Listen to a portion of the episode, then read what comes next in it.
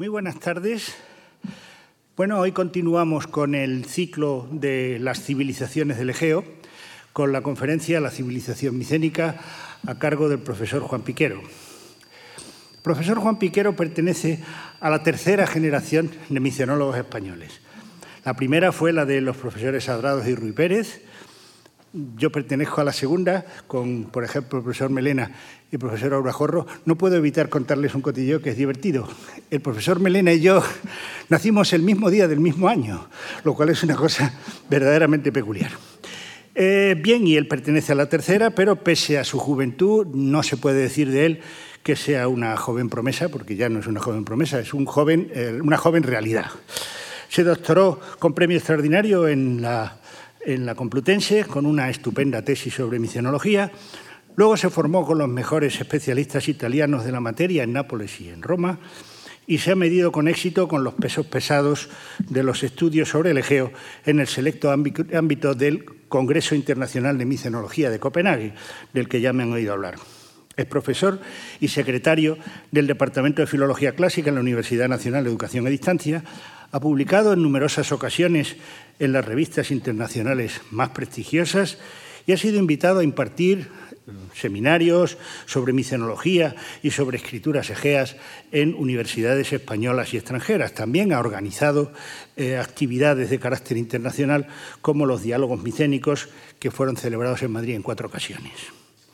Recientemente ha publicado en París un excelente libro sobre el vocabulario griego en micénico y también es autor de otro, en este caso de divulgación sobre micenología, llamado La civilización micénica, eh, que frente a la habitual eh, superficialidad de este tipo de publicaciones está sólidamente fundado y resulta un libro excelente, como lo fuera en su tiempo El mundo micénico de John Chadwick, un libro que se publicó en, en español hace ya bastante tiempo. En la actualidad colabora con el profesor Aurajorro y conmigo en la nueva edición del Diccionario Micénico. El Diccionario Micénico es el único en su clase existente en el mundo, utilizado masivamente por todos los especialistas y que fue publicado en español, lo cual es una cosa maravillosa, porque todo el que tenga que utilizar el Diccionario Micénico pues tiene que, tiene que utilizarlo en español. Recuerdo que, que me, me comentaba un profesor holandés, dicen, mis alumnos me dicen, eh, es que el diccionario micénico está en español, y yo les digo, pues mire, aprendan ustedes español, lo cual está muy bien.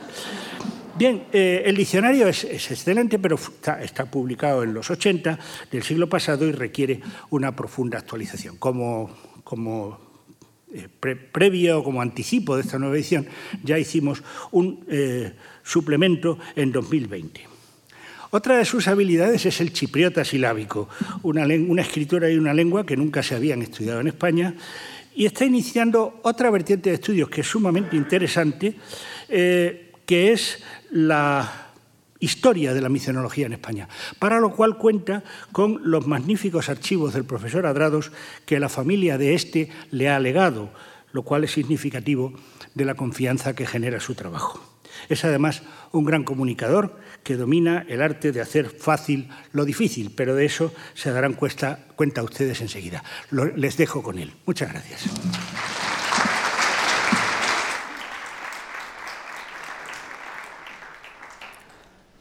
Buenas tardes.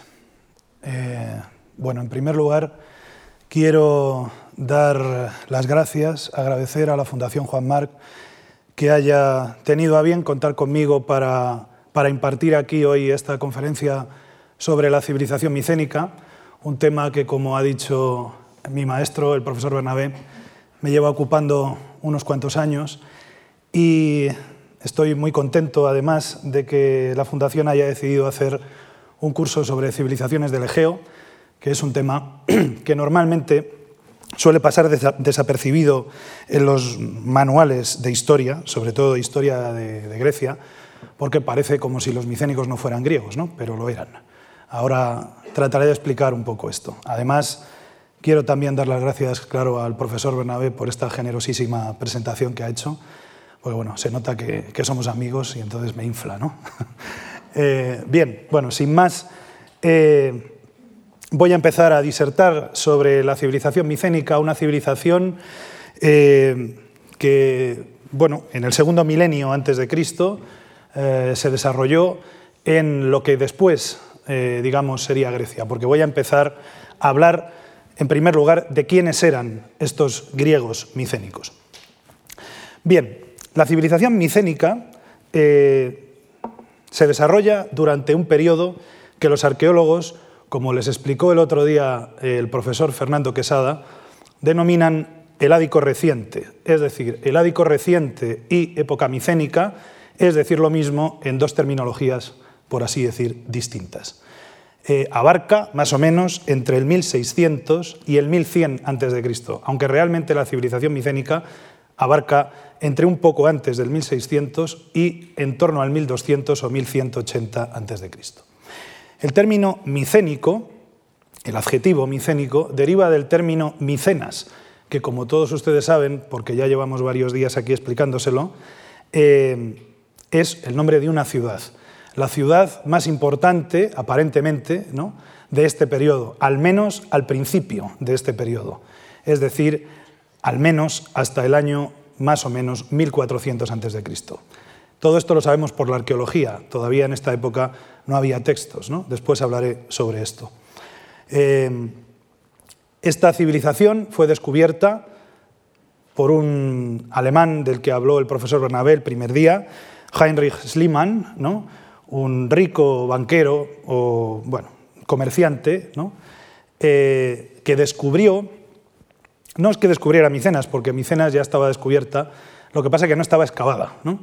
Excavó Micenas eh, con su propio dinero, por cierto, y descubrió ahí una sociedad guerrera, eh, y esto se va a ver, lo van a ver ustedes ahora en la medida en que vaya avanzando en mi presentación, una sociedad guerrera porque hay infinidad de armas ¿no? que sugieren que la caza y la guerra, digamos, son el centro de esta civilización, de un origen desconocido. De hecho, corrieron ríos de literatura científica eh, eh, a finales del XIX y principios del siglo XX sobre cuál podría ser el origen de estos micénicos. Algunos decían que eran fenicios, otros que eran egipcios, y hay que tener en cuenta además que cuando Sliman excava Micenas, Evans no había excavado aún eh, Noso ¿no? Eh, en Creta, de forma que no había paralelo con nada semejante. Sin embargo, el desciframiento de la lineal B en el año 1952, de la escritura lineal B por parte de Michael Ventris, proporcionó a la ciencia el dato de que el micénico, o mejor dicho, la lineal B, era griego, una forma muy arcaica de griego, pero al fin y al cabo griego antiguo. Bien, por tanto ya había hipótesis para empezar a trabajar. El origen de los micénicos tiene que ver con el del conglomerado de pueblos indoeuropeos que llegaron más o menos a, los Balcanes, ¿no? a la península balcánica, al sur de la península balcánica, a lo que ahora es Grecia, más o menos entre el 2100 y el 1900 a.C., es decir, en el paso entre el heládico antiguo y el heládico medio. Em, estos indoeuropeos son una serie de pueblos cuyo estudio ha permitido eh, determinar, digamos, lo que se llama la lingüística comparativa. ¿no? Es decir, hay lenguas antiguas en el mundo antiguo que están emparentadas. Por ejemplo, el latín, el griego, el celta, el sánscrito, el védico, el persa antiguo, están emparentadas. Lo que se busca, digamos, es cuál era la patria de, donde se originaron, digamos, estas lenguas, que en la medida en que sus hablantes fueron em, separándose geográficamente, eh, se fueron diferenciando, ¿no? en la medida en que cuanto más espacio había, más se diferenciaban entre sí. El origen de, de estos pueblos indoeuropeos es difícil de determinar.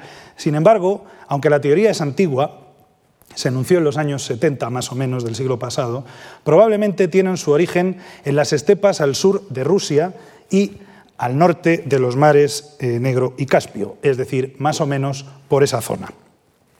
Uno de los pueblos más conocidos de esta zona son los llamados Yamnaya, que son, con sus carros y sus caballos, algunos de estos pueblos que viajan no solo por Europa, sino también por Asia. De hecho, el Tocario B, eh, cuyos hablantes se sitúan cerca ya de China, de la actual China, em, es indoeuropeo, ¿no? se esparcen, digamos, por Europa, por Europa perdón, y por Asia, eh, con sus lenguas y sus eh, tradiciones. Esto se estudió bien, sobre todo por parte de Dimesil, ¿no? las tradiciones indoeuropeas, los mitos indoeuropeos. Hoy no voy a hablar aquí de esto porque me llevaría muy lejos del propósito de esta charla, pero lo que sí me gustaría que tuvieran claro son dos cosas. A, que los micénicos eran indoeuropeos, es decir, que son griegos, y B, que fueron los introductores del caballo y del carro en Europa, y al menos en Grecia, ¿no? vamos a decir.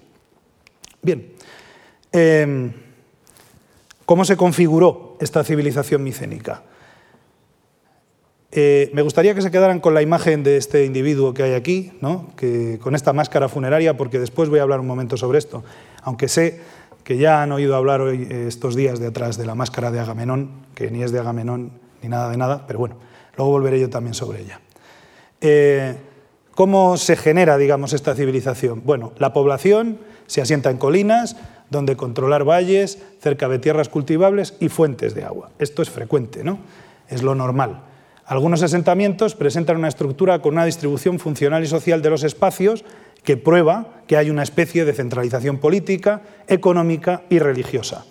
Evidentemente estamos todavía en una fase en que es difícil determinar si hay centros de poder, etcétera, sino que es la configuración de, esa, de esa civilización. Aparece una oligarquía basada en la caza y en la guerra. Después volveré sobre esto y trataré de demostrar por qué digo que está basada en la caza y en la guerra. Los anglosajones los llaman los big men, ¿no? los hombres grandes. Eh, y hay, parece, una mayor interacción con la cultura minoica, de la que ya disertó largamente el otro día el profesor Quesada, y mayor control de las materias primas que minoicos y cicládicos encontraban en el continente. Probablemente esta, digamos, esta idea de ejercer el control sobre las materias primas que la civilización cicládica y especialmente la micénica acudía acudían a coger al continente son lo que hacen que crezcan ¿no? estos pueblos del continente, estos premicénicos o micénicos en pañales, si quieren, crezcan ¿no? como civilización. Bien, ¿cómo se configuran una vez que ya hemos visto, digamos, la primera fase? Entre el 1600 y el 1400, ven que el abanico cronológico es amplio porque es muy difícil determinar realmente en el mundo antiguo, antes de las Olimpiadas, como es este caso, cuándo realmente tiene lugar algo. Es decir, fecha, día y hora es muy difícil. ¿no? Entonces, bueno, se da un abanico bastante amplio. A veces hay que hacer un acto de fe con esto, ¿eh? también se lo confieso.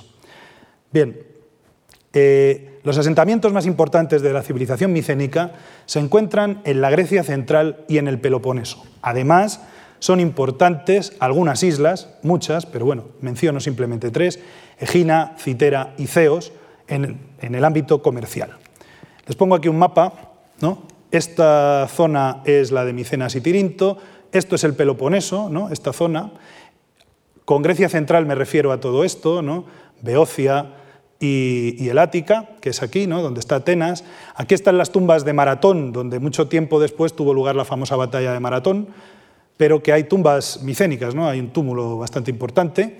Y otra zona, digamos, importante de influencia micénica es esta de aquí, que es Mesenia, donde está el palacio de Pilo. Además, esto es Egina, donde hay una muy importante excavación micénica que algunos han creído que es, digamos, eh, el primer estado micénico, ¿no? Colona. Y, bueno, en fin.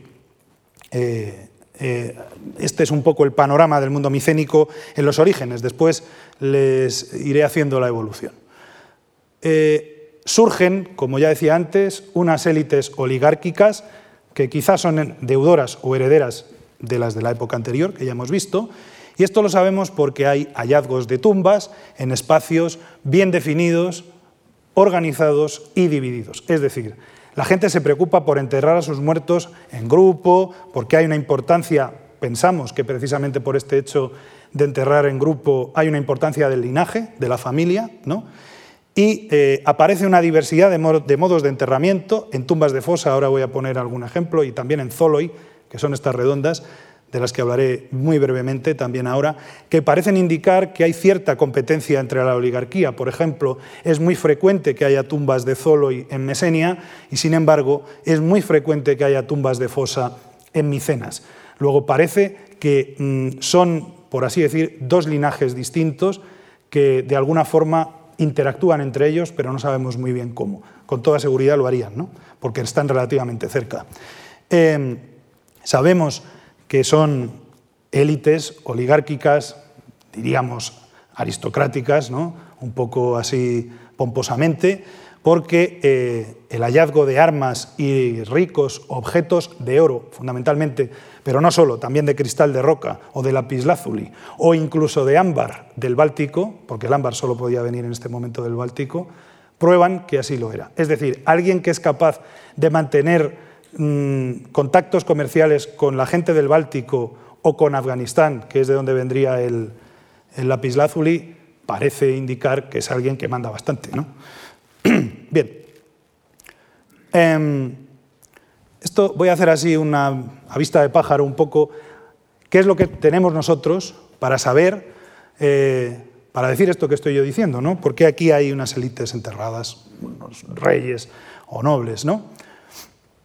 Bueno, este sello, que es archiconocido, eh, muestra una escena de caza, ¿no? De la caza de un ciervo, como ven ustedes ahí. Esto es un carro, con dos caballos, en fin. Bueno, es frecuente que haya escenas de caza en las tumbas micénicas. Por eso yo decía antes que se basan, digamos, la ideología de estas élites se basa en la caza y en la guerra. Este sello magnífico ha aparecido recientemente, sé que lo puso el otro día la profesora Diez Platas en su conferencia, ha aparecido recientemente en una tumba de Pilo que estaba sin, no había sido violada, digamos, no había sido saqueada, eh, lo han denominado la ágata del combate y ha aparecido en la tumba del guerrero grifo. La llaman así los arqueólogos porque hay bastantes sellos con grifos, ¿no? con estos animales mitológicos alados. Es una pieza magnífica donde se ve a un hombre que está aquí muerto, ¿no? Y como este, que parece un minoico por el atavío, digamos, por los vestidos que lleva, está matando a un tipo que parece un micénico por el escudo, el yelmo, etcétera. Sobre esto que estoy diciendo yo, de que parece un minoico, han corrido ríos de tinta y no me voy a detener aquí a comentarlo, más que simplemente les llamo la atención ¿no? entre la diferencia de ambos individuos, simplemente a primera vista. Bien, esto es una maqueta de la ciudad de Micenas. Aquí estaría el círculo B de tumbas y aquí el círculo A. Esto es la Puerta de los Leones, ¿no? se entraría por ahí, en fin, etc. Y aquí arriba estaría el Megarón. Después hablaré lo que es el Megaron, ¿no? En realidad es el palacio. Bueno, eh, esto es un plano del Círculo de Tumbas B, que es el más antiguo. Esto es eh, lo más antiguo que conservamos del mundo micénico, por eso se lo pongo. Eh, son los restos más antiguos que se conservan, junto con los de Maratón. Maratón, algunas tumbas de Maratón y estas parecen contemporáneas. ¿no? bueno, son tumbas de fosa, no voy a entrar, más que en comentarles que aquí apareció esta magnífica máscara de Electro, que está en el Museo Arqueológico Nacional de Atenas y que es em, el precedente de las otras máscaras, como esa que hemos visto antes y las que vamos a ver ahora a continuación. Este es el círculo A de tumbas. Esto se ve que es una tumba. Esta especie de, pared que hay aquí la pusieron los micénicos probablemente en torno al año 1400 a.C., para delimitar una zona sagrada. Es decir, sabemos que aquí se rendía culto a los ancestros probablemente de los reyes de Micenas en ese momento. ¿no? Además está esta muralla, que es una muralla ciclópea, que se hizo en torno al año 1250, es decir, que sabemos también que en torno al año 1250 a.C. seguía reinando con toda probabilidad la misma familia real que reinaba en torno al 1600-1500, que es de cuando datan las tumbas del Círculo A. De no ser así, no tendría ningún sentido tanto cuidado sobre estas tumbas. Es decir, si hubiera habido un linaje distinto, probablemente hubiera sucedido como sucedió con las tumbas del Círculo B, que fueron abandonadas por estos y se quedaron fuera de la muralla, como han visto antes en, esta, en esta diapositiva que les he puesto de la maqueta. Allí aparecieron muchas joyas, entre ellas todas estas, que bueno, pues son diademas, vasos, ¿no? aquí tienen bastante. Y sobre todo las famosas máscaras mortuorias, entre otras la máscara de Agamenón, archiconocida, que ya les digo, porque claro, si ustedes ven esa máscara que les he puesto antes y esta otra, y luego ven esta, ven que Agamenón pues, es el más guapo ¿no? de todos. parece que Sliman, dicen las malas lenguas, hay muchas malas lenguas sobre Sliman, dicen las malas lenguas que le hizo una especie de lifting o algo así para ponerle guapo. ¿no? De hecho, durante un tiempo se creyó que era una pieza falsa, probablemente no es falsa, pero sí parece que hubo alguna intervención. ¿no? Propio Sliman escribió al rey Jorge de Grecia para decirle cuando vio esta máscara y la quitó, eh, se la quitó al, esqueleto, ¿no? que, bueno, él contaba que, claro, como el, cuentan los arqueólogos modernos que como el oxígeno se queda, en fin, yo como no soy científico, digamos, de este tipo de cosas, no lo sé muy bien, pero que Sliman le dice que pudo contemplar el rostro del propio Agamenón. Sliman era un poco cuentista, esto es de todos conocido ya, incluso de ustedes a estas alturas del ciclo, pero eh, desde luego no era Agamenón porque esta máscara es muy anterior. ¿no? Agamenón, si es que Agamenón existió alguna vez, existiría en torno al 1200 y esta máscara pues es, como digo, del 1600 al 1500 a.C. Esas tumbas que hemos visto son tumbas de fosa, es decir, es un cuadrado con una fosa donde se entierra gente. Son tumbas a veces colectivas, eh, pero estos comparten espacio con las tumbas estas de Zolos, ¿no? como esta de Bafio en Mesenia, muy interesante porque aquí aparecieron dos obras maestras de la orfebrería micénica, que son los vasos de Bafio, em, de oro, que tienen dos escenas narrativas que cuentan la em, caza de un toro, ¿no? cómo atrapan a un toro. Bueno, aquí se ve un poco, ¿no? aquí hay un tipo que está dándole una pata al toro, ¿no? Bueno, son unos vasos extraordinarios que aparecieron en esta tumba, de forma que no solo los de Micenas tenían oros, oro, porque Bafio está en Laconia y también aparecen estas cosas, incluso en Mesenia también, ¿no? Eh, como prueba la ágata esta que les he puesto antes de la tumba del guerrero grifo. Sin embargo, como Sliman excavó en Micenas y fue lo primero que salió, pues hemos llamado la civilización micénica y andando. Bien, hay un punto complicado de explicar, que es cómo se generan los centros de poder. Bueno, los centros de poder, eh, los arqueólogos y los historiadores lo llaman centro sociopolítico, donde residirían los líderes, que son reyes, esto lo sabemos, después lo contaré, y un lugar para practicar el culto y hacer rituales. Este centro sociopolítico es el Mégaron, que es la estructura que tienen ustedes aquí, con un pórtico con dos columnas inantis, una especie de vestíbulo y dentro el salón del trono, con esto que sería una gran hoguera ¿no? rodeada por cuatro columnas y eso el trono. El trono siempre entrando a la derecha, ¿no? parece de broma, pero es verdad, siempre está en el mismo sitio. Eh, cuando uno entra en el megano a la derecha está el trono.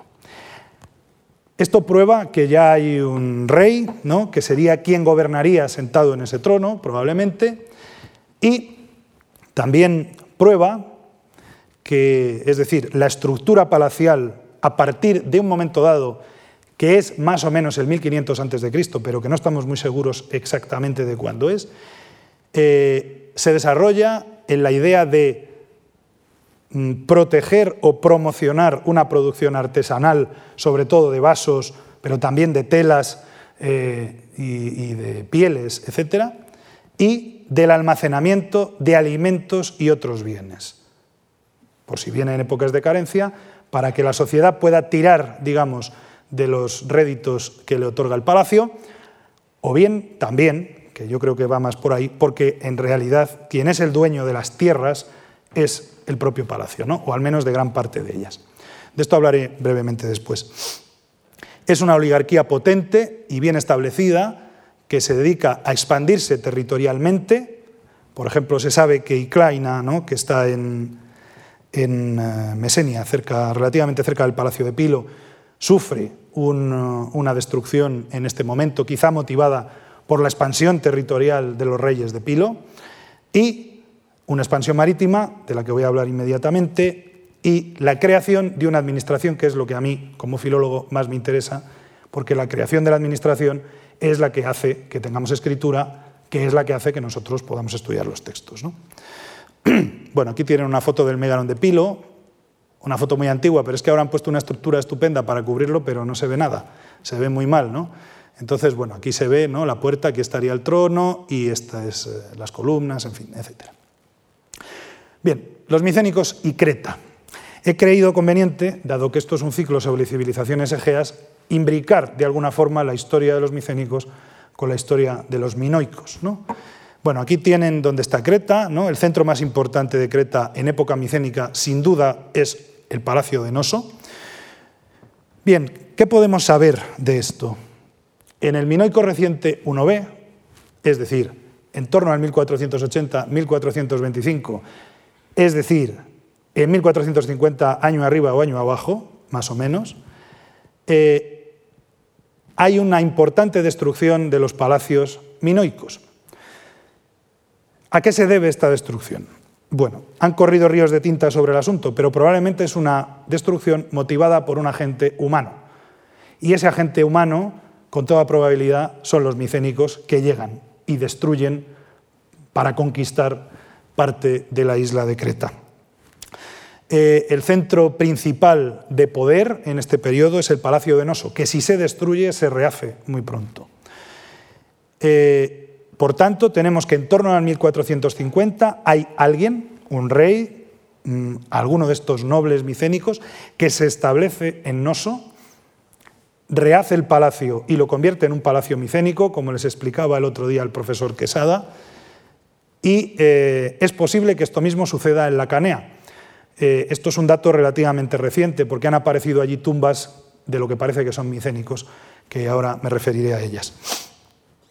Eh, además, se establecen en otros sitios, como Ayatriada o Comos, que es el puerto. ¿no? Sin embargo, hay sitios que no se rehacen. Por ejemplo, el Palacio de Festo, que está aquí muy cerca de Ayatriada, parece que los micénicos prefieren Ayatriada a Festo y entonces Festo se queda, no, lo rehacen, no, se, se vuelve a reconstruir el palacio. No estamos muy seguros de cómo fue esto de la conquista micénica de Creta. Lo que sí que está claro es que parece que la cosa llegó más o menos hasta esta zona, porque hacia acá, por el momento, por el momento, no tenemos datos de que hubiera micénicos, o al menos de que hubiera una importante administración micénica como la que hay en la zona centro y oeste de la isla. ¿Cuáles son las pruebas que tenemos nosotros para afirmar que los micénicos tomaron Creta? Hay más, hay más, pero fundamentalmente son dos. Una de índole arqueológica, que son los enterramientos, lo que los arqueólogos han denominado las tumbas de guerrero, y otra son los textos, que esta es irrefutable, ¿no? Es decir, hay textos en griego, luego allí hay griegos. ¿En qué varían los enterramientos? Las tumbas minoicas eran colectivas, eh, parecidas a las Zolo y estas de las que hablaba antes, ¿no? de estos eh, redondos, ¿no? pero colectivas.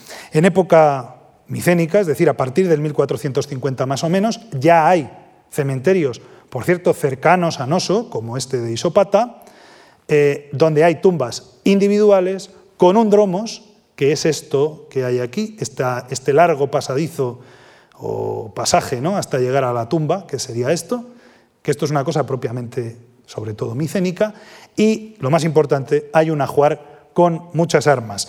Se ha dicho eh, muchas veces que los minoicos no conocían la guerra, ¿no? esta cosa idílica que propone Arthur Evans, siguiendo un poco las teorías eh, de Fraser, eh, sobre que la población pre-indoeuropea era una población dedicada a dos cosas, a los cultos ctónicos, de los que hablará seguro el profesor Bernabé el jueves, es decir, a los cultos de la tierra, dioses, diosas madres sobre todo, ¿no? relacionadas con el ámbito de lo subterráneo, y em, a la eh, idea esta de que es una sociedad pacifista. ¿no?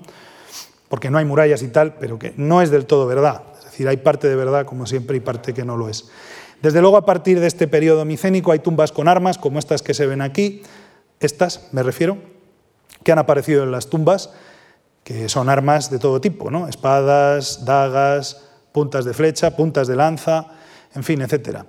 Esto simplemente es para que vean cómo era una de estas tumbas, ¿no? de la necrópolis de Zafer Papura. Bien, además, hay textos, decía, ¿no? Los primeros textos micénicos que conocemos son de en torno al año 1400 a.C. y son de esta, habitación de los carros del palacio de Noso. Tratan sobre dos asuntos, asuntos relacionados con la guerra y asuntos relacionados con la religión. Uno no hace falta que sea micenólogo para darse cuenta de que esto es un caballo, esto es un carro y esto, bueno, es una armadura. Se lo digo yo que es una armadura. Eh, esta es más difícil, sí. Eh, es una armadura. De forma que, sin, entrar en más dibujos, eh, aquí se hace una entrega a un individuo cuyo nombre pone aquí, de una armadura, un carro y un caballo. Probablemente porque ya tiene otro caballo. De hecho, hay en una que dice, le damos uno porque tiene otro, ¿no? Tiene uno él. Porque esto es para dos caballos, ¿no? Este carro, aquí se ve. Como tiene otro, le dan solo uno. Estos primeros textos probablemente están relacionados con la conquista de Creta. Cuando las tropas micénicas llegan allí y a ellas, a estas, se le distribuyen, pues eso, materiales de guerra para poder seguir con la conquista. ¿no? Los textos se conservan accidentalmente, como todos los textos micénicos. De esto ya habló el otro día el profesor Bernabé.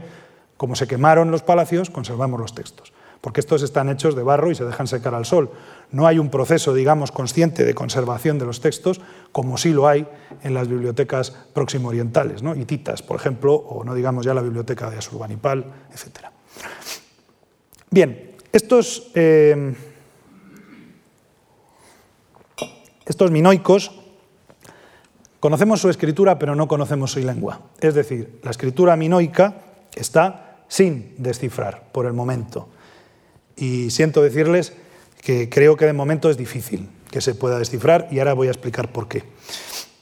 Muy bien, lo que sí que sabemos es que la lineal B, es decir, el griego, es una escritura, o mejor dicho, la escritura utilizada para escribir griego, que es la lineal B, deriva de la lineal A, que es una forma para escribir una lengua que no conocemos, porque, insisto, la escritura está sin descifrar y no conocemos la lengua que es.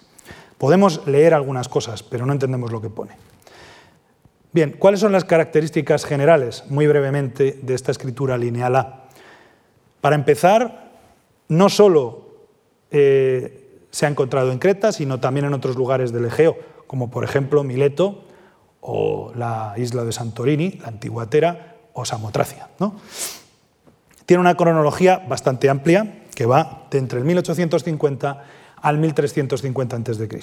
Esta fecha del 1350 es interesante porque si ven ustedes, eh, en el 1450 los micénicos más o menos ya debían de conquistar una parte importante de la isla de Creta. Sin embargo, durante un tiempo algunos siguieron escribiendo en lineal A su lengua propia, materna, diríamos. Además, en este caso, eh, si no recuerdo mal, se trata de una inscripción de tipo religioso, ahora hablaré un poco de esto, lo cual probaría, desde mi punto de vista, que, como suele suceder después, el lenguaje religioso es más conservador que el resto. ¿no? Por esto hasta hace unos años pues, las misas se daban en latín y nadie hablaba latín ya por la calle. Vaya. Eh, Frente a lo que sucede con la lineal B, hay una gran diversidad de soportes y funciones de la escritura. Y esto es muy importante para entender la lineal A.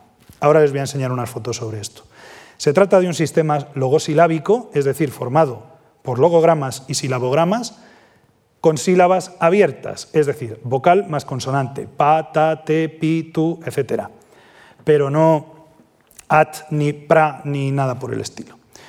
Bien, tiene más o menos unos 100 silabogramas, de los cuales 65 son compartidos con la lineal B.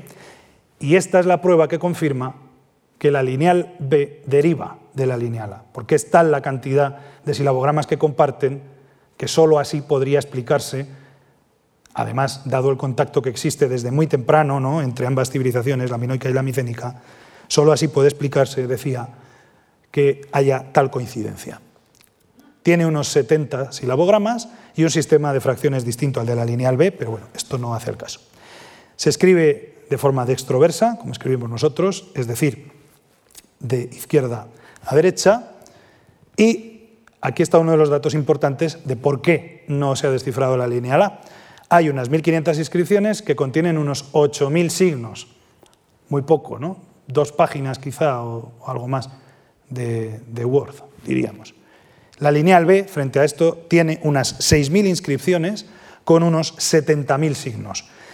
Aunque no apareció un bilingüe, en el caso de la lineal B, del griego micénico, Ventris pudo, por todo el material que él tenía, idear, digamos, un sistema un tanto arbitrario, según el cual un signo que aparece, eh, digamos, como primer signo de palabra puede ser una vocal, que además supongamos que puede ser la A. A uno le puede salir o no. A Ventris le salió. También es cierto que él contaba con la ayuda de que el silabario greco-chipriota, del que hablaré ahora un segundo, eh, ya estaba descifrado, de forma que como comparten silabogramas, ya conocía el valor de algunos silabogramas cuando se puso a descifrar la lineal B. Por tanto, es tan escaso el número de inscripciones y de signos de la lineal A que, salvo que aparezca un bilingüe, cosa improbable por la propia tipología, digamos, de la escritura, es decir, esta escritura no se usa para grandes... Uno hace un bilingüe cuando quiere que le entiendan los propios y los ajenos, ¿no? Porque si no, ¿para qué va a hacer un bilingüe? Eh, estos como es, digamos, escritura de uso interno, pues no necesitan bilingües, porque se entiende que todo aquel que lee eso sabe lo que pone. De forma que, como es poco, poco probable que aparezca un bilingüe, ojalá apareciera, eh, solo si recuperáramos nuevos archivos con bastantes nuevas tablillas que hicieran incrementarse notablemente el número de signos, entonces podríamos quizá enfrentar un desciframiento de la lineal A que todos estamos esperando eh, nerviosos, digamos, algunos. ¿no?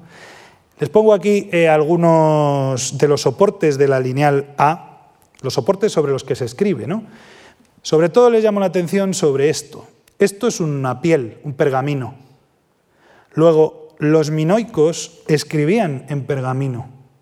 Escribían en pergamino y hacían de la siguiente forma, lo enrollaban así como está aquí, lo ataban y le ponían esto que es un nódulo, un nódulo que es una pella de barro, digamos, uno la coge, la moldea, le pone encima un signo o un sello, o un sello, eh, que da fe de que lo que se pone ahí va de parte de fulano o de zutano, y además em, lo ata de forma que sirva como eh, prueba de que nadie lo ha abierto, ¿no? como si fuera un lacre. Vaya. ¿Por qué sabemos nosotros esto? ¿Hemos conservado los pergaminos? No, desgraciadamente, vamos, los pergaminos o las pieles, igual no tenían por qué ser exactamente un pergamino.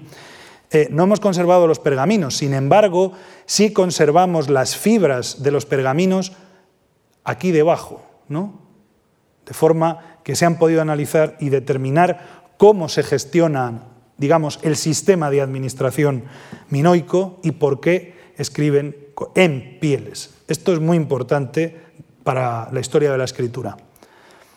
Bueno, aquí les muestro un par de ejemplos. Esto es una mesa de libación, aquí hay una inscripción en lineal A, la foto no es muy buena, lo lamento, pero no, he encontrado otra mejor. Esto es una mesa de libación donde lo que se hace es coger una jarra así como esta ¿no? Y hacer mm, sobre esta parte, o sobre esta, o sobre este otro, que habría aquí otro seno, digamos, eh, una libación en honor a los dioses, una libación que puede ser de vino o, si hay un sacrificio de animales previamente, pues también puede ser de sangre. ¿no? Em, además, hay otros soportes como este maravilloso anillo de oro ¿no? con una inscripción en lineal A. Todo esto en la lineal B se pierde. Ahora voy sobre eso. ¿Qué importancia tiene la lineal A desde el punto de vista de la historia de la escritura? porque de ella, aun con lo poco que mm, se conserva y lo poco que sabemos sobre ella, sí sabemos que derivan varias escrituras, en concreto todas estas que les pongo aquí. De una forma de la lineala, y digo de una forma porque mm, parece que la lineala, esto es una idea de un profesor belga que ha muerto desgraciadamente hace relativamente poco, el profesor Jean-Pierre Olivier, que dice, y creo que puede tener razón, que la escritura lineal A se inventó no para ser escrita sobre soportes de barro, donde con un punzón digamos, uno escribe, sino para ser dibujada por la propia estructura de la escritura, sobre todo de los logogramas, sobre soportes probablemente de piel. De esa forma de lineal A, que sería la forma más evolucionada, tal vez derivarían otras escrituras, eh, quiero decir, tal vez derivarían de esa, pero que derivan de la lineal A es seguro, ¿no? En dos ámbitos distintos de Grecia. En primer lugar, en Chipre, cuya historia es eh, apasionante, ¿no? es un crisol de civilizaciones, la isla de Chipre, donde conservamos en el segundo milenio lo que se ha denominado los silabarios chiprominoicos, y se llaman chiprominoicos porque están en Chipre, pero derivan de una forma minoica, en concreto de la lineal A. Hay quien dice que es solo uno, últimamente se ha puesto de moda esta opinión, hay quien cree que son tres, yo me inclino más bien por, por esta última, pero en todo caso se conoce aún peor que la lineal A, de forma que no es fácil emitir juicios. ¿no? Además derivan los silabarios grecochipriotas, que son este chipriota silábico que mencionaba antes el profesor Bernabé, que son dos, el silabario común, que es sinistro verso, es decir, se escribe de izquierda a derecha, y el silabario pafio, que es de la ciudad de Pafos al suroeste de la isla de Chipre, que se escribe, digamos, de forma destroversa, tal y como escribimos nosotros. Estos derivan de los silabarios chiprominoicos, que a su vez derivan de la lineal A. Es decir, la importancia de la lineal A es fundamental para entender la historia de la escritura en el segundo milenio en el Mediterráneo, o al menos en el Egeo.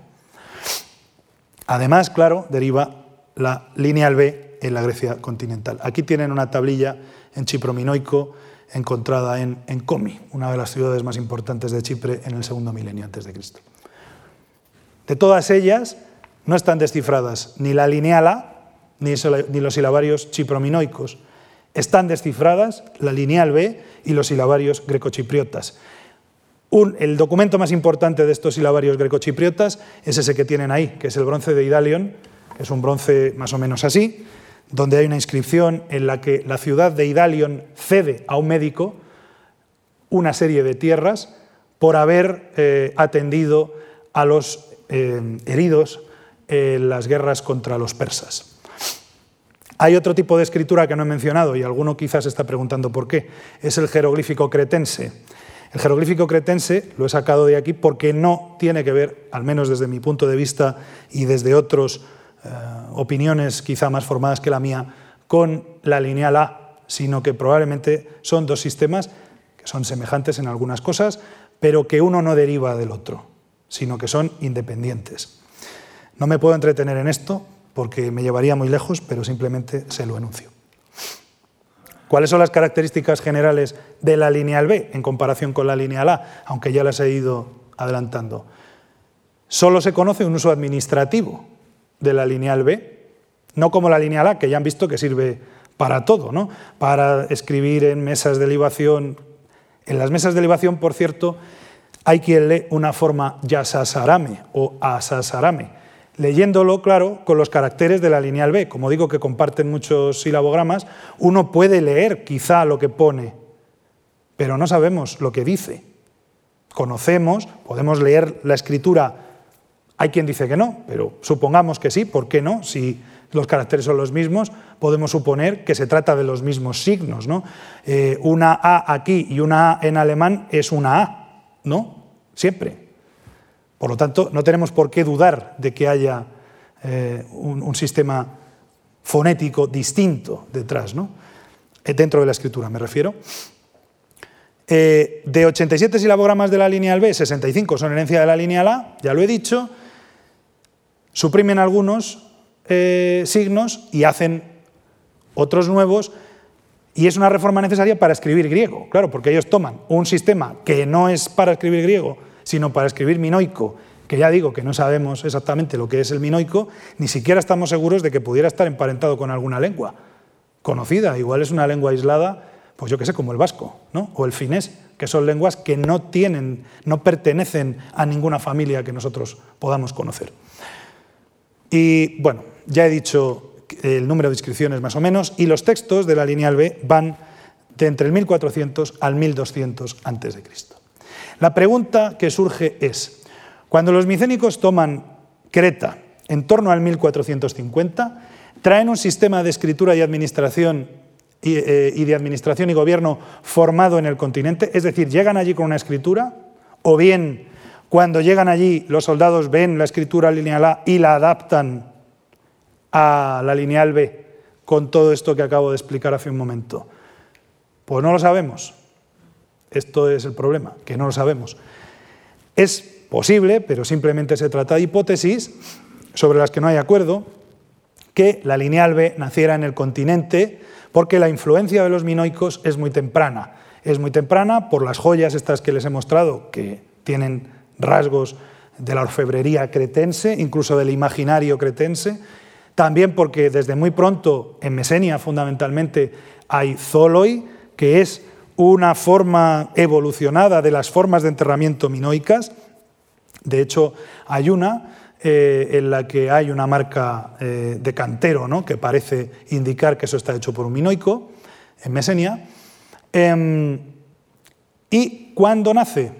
Pues quizá en el torno al 1500 a.C., porque es en el momento en que los micénicos necesitan una administración para poder controlar el territorio y los reinos, ¿no? Para tener una administración de los reinos. Todo esto se basa en hipótesis que son las que les estoy diciendo, pero no tenemos la constancia ni siquiera de la presencia de minoicos, más allá de este de la tumba que decía antes, en el continente. ¿Qué nos, qué nos solucionaría la vida? Pues que apareciera una colonia cretense en el continente. Y entonces diríamos, ah, pues estos han aprendido aquí. Pero eso de momento no ha ocurrido. Igual ocurre, igual ocurre, porque hay otras. En las islas se ve claramente. Pero de momento no hay noticia de esto. ¿no? De forma que es lo que les puedo contar. Lo siento, pero no hay mucho más que decir sobre este asunto. Bien, voy a ir ya en esta recta final de, de la conferencia perdón,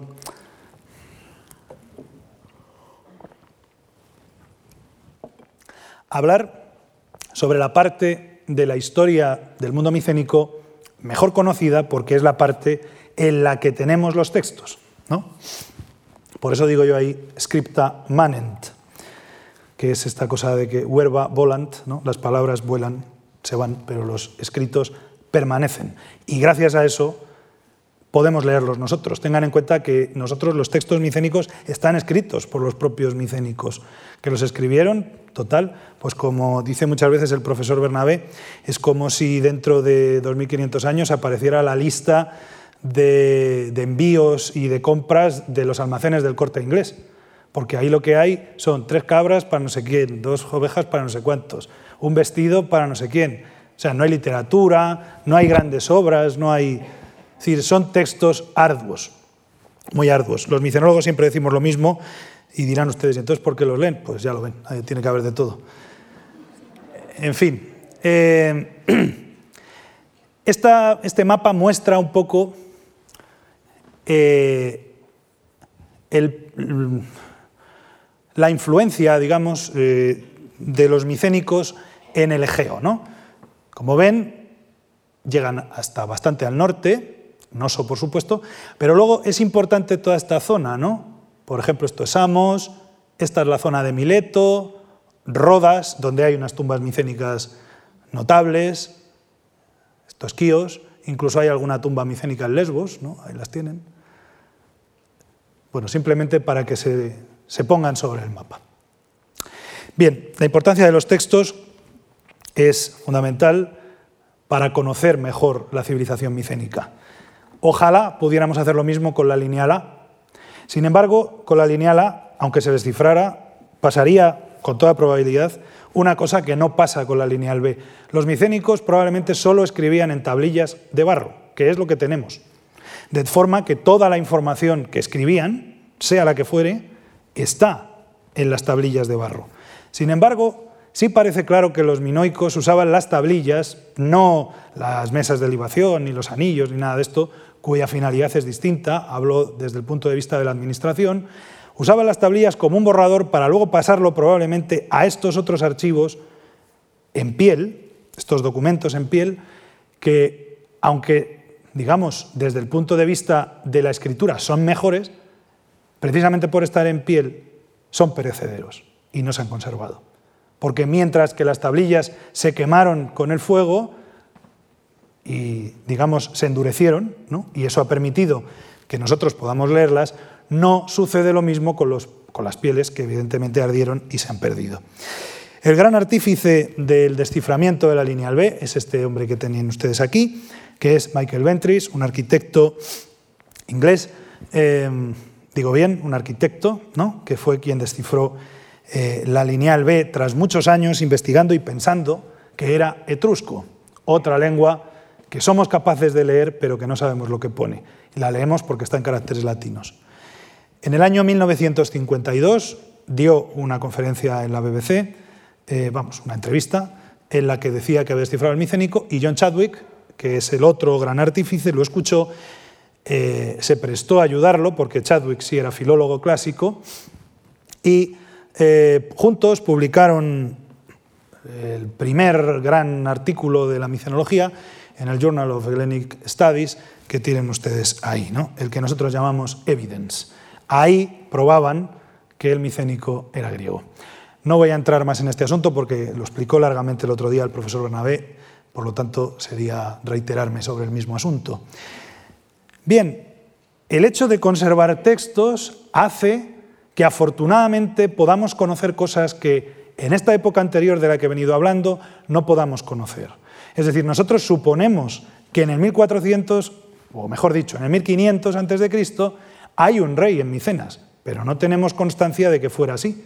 Simplemente lo pensamos porque hay tumbas que parecen de reyes, porque los textos estos, que son 200 años posteriores o 300, dicen que hay reyes, de forma que lo que hacemos es intentar eh, compensar lo que menos se conoce con la parte que mejor conocemos.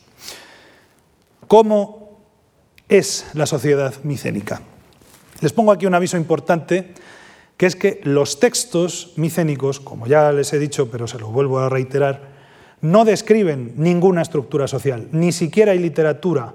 Lo que hay son alusiones a cómo funcionan no solo la estructura social, sino el comercio, la religión, de la que hablará el profesor Bernabé el jueves, etcétera, etcétera. Nosotros lo podemos reconstruir a partir de las alusiones que hay a estos campos en textos micénicos que tratan exclusivamente sobre la administración de los palacios. Y digo bien, solo sobre la administración y solo sobre la de los palacios. No tenemos constancia de archivos privados, ni de archivos de santuarios o de templos, como sí hay en el Oriente Próximo.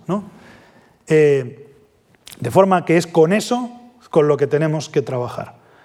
A veces es difícil porque se dan dos circunstancias. Esta, que les acabo de decir, y la otra, que es que el silabario, precisamente por ser una adaptación de la lineal A a la lineal B, y ser una adaptación al sistema mm, fonemático del griego, fonológico, mejor dicho, del griego, eh, es defectuosa. Por tanto, muchas veces tenemos que, vamos, muchas veces no, siempre tenemos que reconstruir los términos. Por ejemplo, anthropos, que significa hombre como especie, ¿no? antropología, etcétera, deriva de ahí, como todos ustedes saben, en micénico se escribe atoroquo. Por tanto, ni hay una ni, anthropos, la n esa no está, y hay una Q, que es una labio velar que se pierde en el primer milenio y después aparece una pi, anthropos, ¿no? Y por supuesto no tenemos la cantidad de las vocales, no sabemos si son largas, breves, ya saben que en griego hay vocales largas, abiertas, vocales largas cerradas, todo esto no lo sabemos. Por tanto, por eso hay que hacer un diccionario eh, como el que ha hecho el profesor Aura y, seguimos haciendo eh, juntos Bernabé y yo, sobre eh, digamos, cómo hay que interpretar las palabras micénicas para entenderlas en griego. Esto no hace falta hacerlo con el griego común del primer milenio, ¿no? porque está en alfabeto. Bien, eh, el rey y los principales. Rey se dice en micénico guanaca, mejor dicho, se escribe. Se diría guanax, probablemente. Y en griego, alfabético del primer milenio, se dice anax, con la caída de esta W que ven ustedes aquí, que es una wow, que es una, una letra que desaparece generando eh, digamos, choques de vocales ¿no? que producen alargamientos compensatorios y estas cosas. Quienes hayan estudiado griego probablemente recordarán algo de esto. Es importante saber que desconocemos el nombre de, ningún, de todos los reyes micénicos. ¿Esto a qué se debe? Pues a que cuando un escriba, que es un funcionario, escribe una tablilla, pone al rey, pongamos por caso, tanta cantidad de perfume. Pero claro, no dice al rey fulanito de tal, no sé qué, porque por dos razones. Una, bueno, la, razón es la economía, claro. La economía lingüística, la economía del barro, ¿no? para no escribir tanto, porque no le hace falta. Es decir, él sabe perfectamente quién es el rey. Y quien va a leer el texto o es él o es alguien, un funcionario que hay por allí, eh, muy cercano a él. De forma que no necesita decir el rey, si aquí nosotros decimos el rey, no hace falta que digamos que es Felipe VI, ¿no? Todo el mundo sabe que el rey es Felipe VI, el rey de España. Pues, em, claro, en una administración interna ponen al rey no sé cuántos, de forma que se da la circunstancia de que no tenemos ni idea de los nombres de los reyes micénicos. Y además, aunque se han hecho algunas pruebas de intentar relacionarlos con algunos otros nombres que salen en las tablillas, desde mi punto de vista, no son muy satisfactorias. ¿Qué más sabemos del rey? Que tiene personal a su cargo, que es este personal que llaman los textos guanacatero, guanácteros. ¿Y qué personal tiene? Es decir, tiene una casa, ¿no? para entendernos, una casa real. Pues hay un batanero, que está evidentemente relacionado con el asunto de los textiles, un alfarero, que está relacionado con la fabricación de vasos, de los que hablaré dentro de un momento, que se dice kerameu, ¿no? le sonará por cerámica, claro, es la misma raíz. Un armero, etedomo, en micénico, y trabajadoras textiles, que son estas aquetirilla. Quizá habría más, pero lo que nosotros sabemos es esto. También les digo que para reconstruir la sociedad micénica nos basamos fundamentalmente en los datos que proporcionan las tablillas de Pilo, porque son los más completos. Por tanto, lo que hacemos es extrapolar lo que dicen las tablillas de Pilo al resto de reinos. Más no podemos estar seguros de que lo estemos haciendo bien, evidentemente, pero es probable que sí, porque en realidad, mm, tanto desde el punto de vista arqueológico, religioso, administrativo, son, los reinos son muy homogéneos, muy homogéneos, hasta el punto que incluso se ha planteado que un gran rey gobernara todos los reinos, ¿no? que fueran una, una, mm, eh, ¿cómo decir? Una reunión de reinos, ¿no? una confederación de reinos, que es un sistema similar al que aparece, si lo recuerdan, en la Ilíada, ¿no? cuando Agamenón tira, eh, perdón, Menelao, el esposo de Helena, tira de los reyes eh, de su alrededor, incluido su propio hermano Agamenón, para ir a la guerra de Troya. Y quien manda es Agamenón, que es el rey de Micenas. Si ven el paralelismo entre los textos homéricos y el mundo micénico en algunos casos es inevitable, porque en realidad somos nosotros quienes hemos reconstruido en parte el mundo micénico de acuerdo a lo que sabemos de los poemas homéricos, porque es lo que más datos nos da. Sin embargo, en muchos casos sabemos que algunos se han equivocado reconstruyendo este tipo de cosas, ¿no? haciendo un paralelo eh, muy, muy arbitrario ¿no? entre las dos cosas. Así que menos mal que tenemos los textos para poder trabajar. Tiene tierras de su propiedad y además no paga impuestos por estas tierras. ¿no? Aparece como iniciado en una ceremonia en la que se celebra un banquete. Em, lo sabemos porque aparece el verbo miomai en griego, que significa iniciarse. Esto es importante en la medida en que es probable que él, quizá, pero desde luego sí sus ancestros, al menos en el caso de Micenas, como ya les he dicho por el círculo de tumbas A parece claro, recibirían algún tipo de culto. Em, bien, si él está iniciado, eso tiene que ver también, de esto el profesor Bernabé sabe mucho, eh, con, y ha hablado aquí de ello, con el paso al más allá. ¿no? Es decir, si este rey está iniciado, alguna creencia en el más allá hay por parte de los micénicos, porque si se inicia probablemente tiene que ver con que para cuando se muera le vaya mejor. ¿No? No vaya ahí al Hades a pudrirse. Es difícil determinar esto, muy complicado, eh, pero bueno, creo que es un trabajo que en algún momento habrá que acometer, aunque sea con los datos que tenemos, no nos los vamos a inventar. A ver. Eh, y además, el rey tiene, desde mi punto de vista al menos, funciones militares. Esto ha sido muy discutido por lo que les voy a contar ahora. El segundo de a bordo de los palacios es un tipo que se llama el laguetas, en micénico raguaqueta. Si ven, la L en micénico se escribe con el silabograma ra, es decir, que las líquidas, la R y la L, usan el mismo silabograma, con R siempre. Esto no pasa en chipriota, por ejemplo. Bien, eh, es el segundo en importancia después del rey. ¿Por qué lo sabemos? Pues por lo siguiente. Tiene terrenos a su nombre, que quizás son de su propiedad, tiene un témenos, como el, como el rey. Un témenos es un, terreno importante. ¿no? Los témenos los tienen los dioses en el primer milenio. En el segundo milenio los tienen solamente el rey y el laguetas. O sea que eso indica que es alguien importante. También tiene personal propio a su cargo, tiene también una casa que trabaja para él, que son a los que se mencionan como Raguaquesillo, incluso un equipo de trabajo, y conservamos el nombre, Raguaquesilla, y a partir de una hipótesis eh, etimológica se ha considerado que es el jefe militar. ¿Por qué? Porque ago significa conducir, es decir, laguetas es un compuesto de laos, que significa la gente, en griego, y ago, que significa conducir.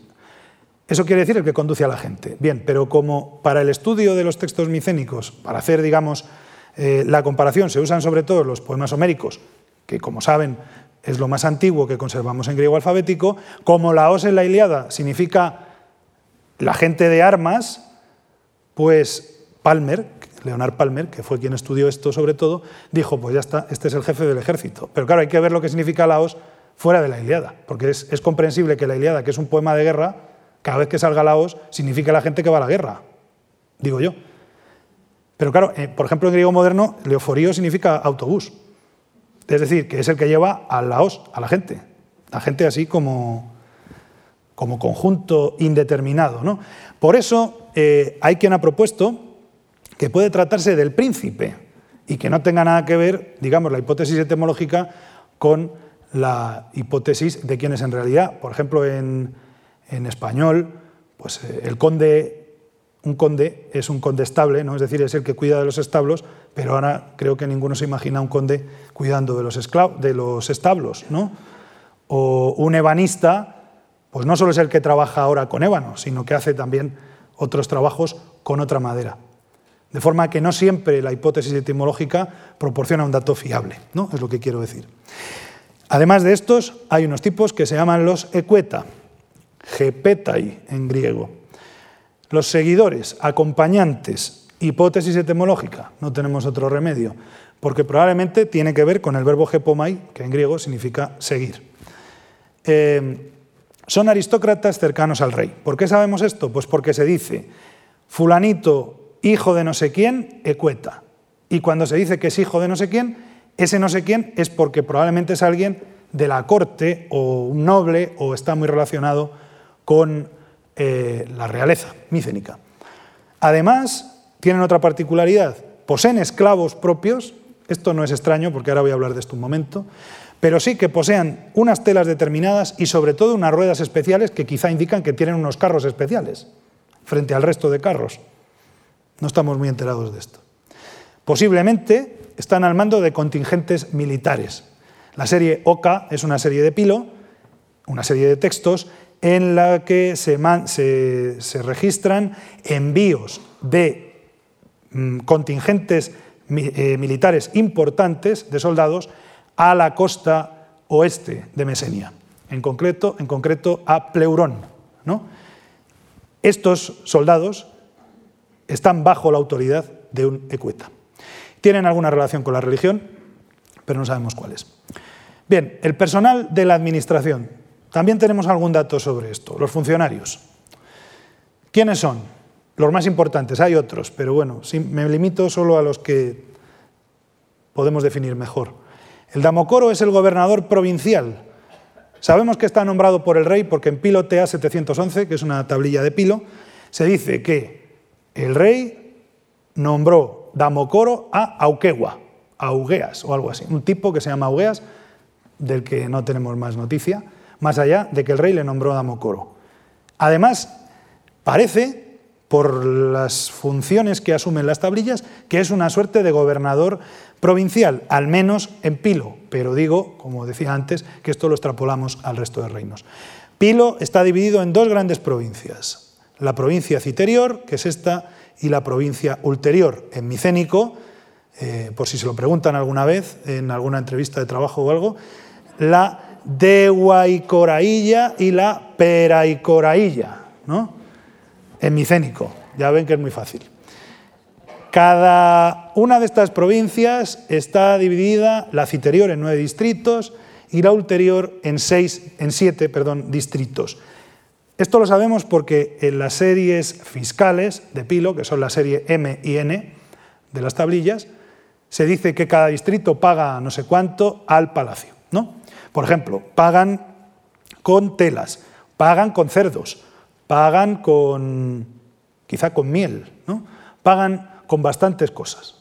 Y precisamente, como les digo, no es que tengamos una lista de cuáles son los distritos, sino que información que indirectamente aparece en las tablillas nos indica cuáles son los distritos. En cada uno de esos distritos había un corete, que es una especie de funcionario de Hacienda, por lo que sabemos, que se dedica a eh, recaudar impuestos.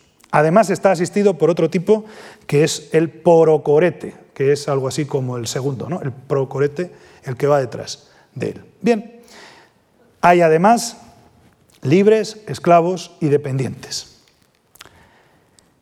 Los libres se agrupan, que sepamos, en torno al damo, es decir, al demos, a la comunidad de ciudadanos. No estamos muy enterados de cómo funciona, de qué es exactamente el demos en el mundo micénico, pero sí parece que es una entidad autónoma que está dotada de ciertos poderes jurídicos, y esto lo sabemos porque hay un lío eh, entre una sacerdotisa que dice que ella tiene, digamos, una regla fiscal, una norma fiscal distinta al resto porque quiere pagar menos, y el damo le dice que de eso nada y que tiene que pagar lo que pagan los demás. Eh, por tanto, es el damo quien interviene para resolver ese conflicto. Está sometido a ciertas obligaciones y tiene una estructura social interna compleja a la que no me voy a referir, pero que conocemos en mayor o menor medida. El damo es el actor indispensable en el acceso a la tierra de la población, al menos en el acceso a la tierra que poseen los santuarios. ¿Por qué digo esto? Porque la mayor parte de las tablillas que registran tierras que se conservan son sobre las tierras de los santuarios. Y esas tierras, como no las puede gestionar el dios, evidentemente, podría pasar dos cosas, o que la gestione los sacerdotes o que la gestione el damo. Pues bien, en época micénica y también en algunos casos lo conocemos bien en época del primer milenio, al menos en Atenas, quien gestiona las tierras sagradas de los dioses son, digamos, el conjunto del damo. Así que esto parece que tiene sentido. Sin embargo, como digo, nuestro conocimiento de la institución es limitado y fragmentario porque tenemos solo lo que tenemos. Esclavos, doero y doera, esclavo y esclava, dulos en griego alfabético. Hay un alto número de individuos que constituyen una fuerza importante de trabajo del palacio.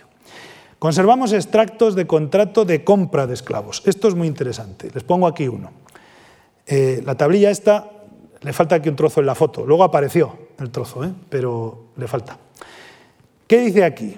Se lo leo yo por si acaso no se entiende bien. Pacuosillo es un tipo que se llama así. Sira no sabemos lo que significa. Quirillato es compró. Por lo tanto, fulanito, el no sé qué, compró a Caranaco, que es otro nombre, el esclavo de Comawens, que es un tipo al que conocemos bien, este Comawens en las tablillas. Hombre uno. Bueno, ahí tienen el logograma, ¿no? Hombre uno. Bueno, pues esto es un extracto de compra de un esclavo. Hay más, ¿eh? este es uno de ellos, pero hay otros. Además, parece que hay esclavos por deudas. Esto es Teollo Doero, que durante un tiempo se pensó que era un título cultural, Y la gente pensaba que era lo mismo. Yo me inclino a pensar que son esclavos por deudas, que es una figura conocida en el mundo antiguo eh, y que simplemente lo que sucede es que cuando uno ya no tiene con qué pagar las deudas, se vende él mismo, por así decir, como esclavo. Y entonces lo que puede haber pasado aquí es que el templo, el santuario, que es el que tiene el tesoro, el que tiene el dinero, adelante un dinero para saldar esa deuda a cambio de que esa persona se quede como esclavo sagrado, que es lo que significa teoyodoero, esclavo sagrado. Esta es una opción, yo creo que es verosímil. No me puedo entretener en esto, pero creo que, que por ahí pueden ir los tiros. Además, aparecen en textos sobre cría de ganado, elaboración de bronce, textiles y personal religioso. Por ejemplo, hay varios esclavos de divinidades. Hay un esclavo de Artemis, y si, y si estos, Teo Yodoero, y un esclavo de Artemis fuera lo mismo, pues a lo mejor se les llamaría igual. Dirían, no esclavo de la divinidad, sino esclavo de tal divinidad, de Artemis o de quien sea. Bien, hay personal dependiente. ¿A qué me refiero yo con esto de personal dependiente? A que reciben raciones de comida o tierras o tierras como pago. Y no son esclavos porque no se les llama dulos, si no diría esclavo como dicen las otras tablillas. De forma que no son esclavos, son personal muy vinculado al palacio, que están sometidos a una corvée o una contraprestación personal, es decir, que ellos trabajan a cambio de las raciones de comida y de las tierras. Esto está muy bien estudiado. Es más, se ha estudiado hasta, eh, digamos, qué proporción de nutrientes, atención, les darían a estos individuos las raciones de comida que les da el palacio, para ver si es posible que sea esto, es decir, que toda su alimentación dependa del palacio o si solo una parte. Parece que en el caso de estos, del personal dependiente, toda su alimentación, al menos durante el tiempo en el que están al servicio del palacio, depende del palacio. Hay otros que no, de estos hablará el profesor Bernabé el jueves, que son los que participan en festivales religiosos y se les da, pues como se da ahora en las romerías, un vino español. Además, hay un férreo control palacial a este personal. Esta tablilla también se la leo yo. Eh, Daminilla es un topónimo, es un sitio, ¿no? Daminilla, y dice, los hijos de las trabajadoras del lino van a ser, esto es del cuero menos del verbo pelomai en griego, ere, y aquí falta probablemente ta, eretai. Es decir, los hijos de las, de las trabajadoras del lino van a ser remeros en la flota. De forma que el palacio no solo las controla a ellas, sino que también controla lo que van a hacer sus hijos. Van a ser remeros en la flota del palacio. Bien, sobre este punto voy a ir deprisa porque ya eh, sé que le hemos, hablado bastante, ¿no? de que los micénicos son los señores de la guerra. Les pongo aquí alguna foto, esta es la ciudadela de Tirinte, simplemente para que vean las maravillosas murallas que tienen, que según los griegos habían sido hechas por los propios cíclopes, ¿no? eran tan grandes que solo los cíclopes podrían haberlas hecho. Aquí les dejo una foto eh, de una de, de las entradas a Tirinte para que la vean mejor. Esto es una importante coraza que apareció en una tumba de Dendra, muy cerca de Nauplia, de Nauplio, un casco de colmillos de jabalí y distintos tipos de escudos que aparecen en esta daga de la cacería, este en forma de ocho y este en forma de torre. Uno de estos lleva Ajax ¿no? en, la, en la Iliada. Ajax es un héroe particular porque está caracterizado en la Iliada como un héroe arcaico. También lleva un, un, casco de estos. ¿no? Eh, estos, mm, estas armas son antiguas ya en el periodo micénico al que yo me estoy refiriendo ahora. Son reliquias pues que a lo mejor eran del abuelo del tipo que ha muerto y le entierran con ello, como reliquia y simplemente, ¿no? Pero ya no se usarían probablemente en el torno al 1200, 1300 a.C. Además está este vaso de los guerreros que como ven ya presentan otros escudos distintos y otros yelmos distintos, quizá estos incluso son de piel. También aparecen armas en los textos, esto es importante. Armaduras y otro tipo de, un coselete bivalvo he puesto yo aquí, eh, otro tipo de, coraza. ¿no? También yelmos, pero no en los textos, pero sí en la arqueología han aparecido escudos o en, representaciones iconográficas, como estas que le he puesto, les he puesto, o grebas. Bueno, aquí simplemente, esta no la voy a leer, pero esto se ve claramente, aquí sí que se ve mejor, ¿no? que esto es una armadura. Por eso pone ahí ARM 1. Bien. Además hay armas ofensivas. ¿Cuáles? Armas arrojadizas, sobre todo lanzas y jabalinas, de las que conservamos las puntas, que son de bronce. Armas blancas, dagas y cuchillos, como estos maravillosos de las tumbas de Micenas. Estas dagas probablemente no son para matar a nadie, son dagas de paseo, por así decir, ¿no? son de lujo. Y espadas. Aquí les pongo otra tablilla donde claramente ven ahí ustedes una daga y pone dagas 50. Tantas dagas, 50. ¿Vale? Bien, además hay carros, lo mismo. Ahí tienen el logograma del carro. Es decir, que los micénicos tienen una industria armamentística importante. Construyen dagas, espadas, cuchillos, carros, incluso tal vez arcos. Pero esto no lo sabemos del todo. Bien, las manufacturas micénicas, brevemente, ¿cuáles son? ¿Cuáles son las industrias micénicas que conocemos? Armamento, textiles, que son de importación, de exportación, perdón, probablemente, bronce, perfumes, que también se exportan, cuero, ¿no? hacen cosas de piel, eh, muebles, maravillosos, por cierto, algunos de ellos, porque tenemos una serie muy larga, la serie TA, donde se describen cómo son los muebles. ¿no? Son muebles de marfil, de vidrio, en fin, una cosa extraordinaria y de maderas nobles. Elaboración de marfiles como esta magnífica píxide que tienen ustedes aquí, con dos esfinges enfrentadas, y joyería como toda la que hemos visto hasta ahora. Además, fuera de los textos, en la arqueología hay una industria muy importante que, sin embargo, casi no está en los textos. Esto ha llevado a pensar que tal vez es porque estaría externalizada. Es decir, la industria de los vasos probablemente no dependería del palacio, sino que dependería de otros agentes que no conocemos, porque como no dependían del palacio, no hay textos. Por eso les decía antes que todo aquello que está en los textos es porque le interesa al palacio. Lo que, por ejemplo, no hay pesca. ¿Tenemos que entender entonces que esta gente no comía pescado viviendo en Grecia? Hombre, parece poco razonable, ¿no? Eh, así que simplemente es que no dependía del palacio. Estos vasos, los vasos maravillosos como este o ese que les he puesto antes, estos son de, mm, exportación, se exportan a, Chipre fundamentalmente. Estos vasos no aparecen en las tumbas micénicas, aparecen en las tumbas chipriotas, pero están hechos en la argólide. Y lo sabemos no solo por las imágenes, sino porque incluso se ha analizado el, barro con el que están hechos y se sabe que se han hecho cerca de Micenas.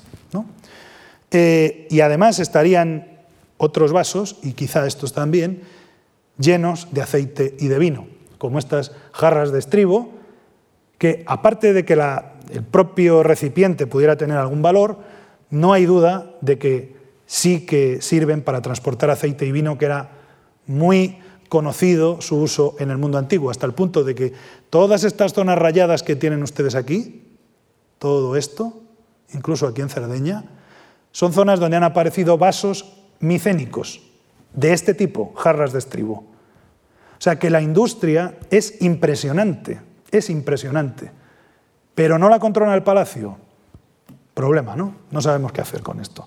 Hay quien dice que es que la controlarían agentes externos, comerciantes y tal, que puede ser. Pero claro, como no tenemos datos, pues siempre estamos ahí un poco a ver qué hacemos. Bien, para finalizar y muy rápidamente, no quiero abusar más de su tiempo, ya que he hecho esta perspectiva diacrónica, querría acabar con el fin del mundo micénico. En torno al 1200 a.C., todos los palacios son destruidos parcial o totalmente. No es tan relevante que se destruyan, que lo es, evidentemente, como que no se reconstruyen más, en general. Algunos, como Tirinte, parece que sí. Pero, por ejemplo, en Mesenia la destrucción es tal que nunca se reconstruyen. Además, se abandona el sistema de escritura lineal B, y la escritura no vuelve a aparecer más o menos hasta el siglo X a.C., que lo hace en forma de alfabeto que había sido adoptado en ese periodo de tiempo entre el final de estos y el siglo X de los fenicios, ¿no? del alfabeto fenicio. Las destrucciones estas no solo afectan a los palacios micénicos, sino que afectan a todo el Mediterráneo. Por ejemplo, aquí, en este periodo, se destruye el imperio hitita Se destruyen ciudades tan pujantes del Levante como fue Ugarit, en la actual Siria, en la costa siria. ¿Quién o qué fue el responsable de esto? Esta es la pregunta del millón, una de ellas. Hay varias opciones. Una que fueron los pueblos del mar. Estos pueblos del mar son bandas de, pues, de bandidos eh, que van, eh, digamos, atracando en puertos como piratas, ¿no? que van atracando en puertos y eh, pues, probablemente matando gente, robando, pillaje, vaya. Este pueblo, este nombre, por cierto, se le dan los egipcios, los pueblos del mar. Por ejemplo, parece que son los causantes del final de Ugarit, pero no estamos seguros de qué pasó en el mundo micénico. También se han aducido causas naturales como sequías, terremotos o una pandemia. Recientemente ha aparecido un libro, por cierto, en el que se dice que fue una pandemia. Claro, qué mejor momento, ¿no? Eh, o también por cuestiones económicas. Por ejemplo, que los chipriotas, que es por lo que he puesto aquí un lingote chipriota, empezaron a controlar el comercio y los micénicos se quedaron, digamos, sin esa parte de la economía que les hizo fracasar.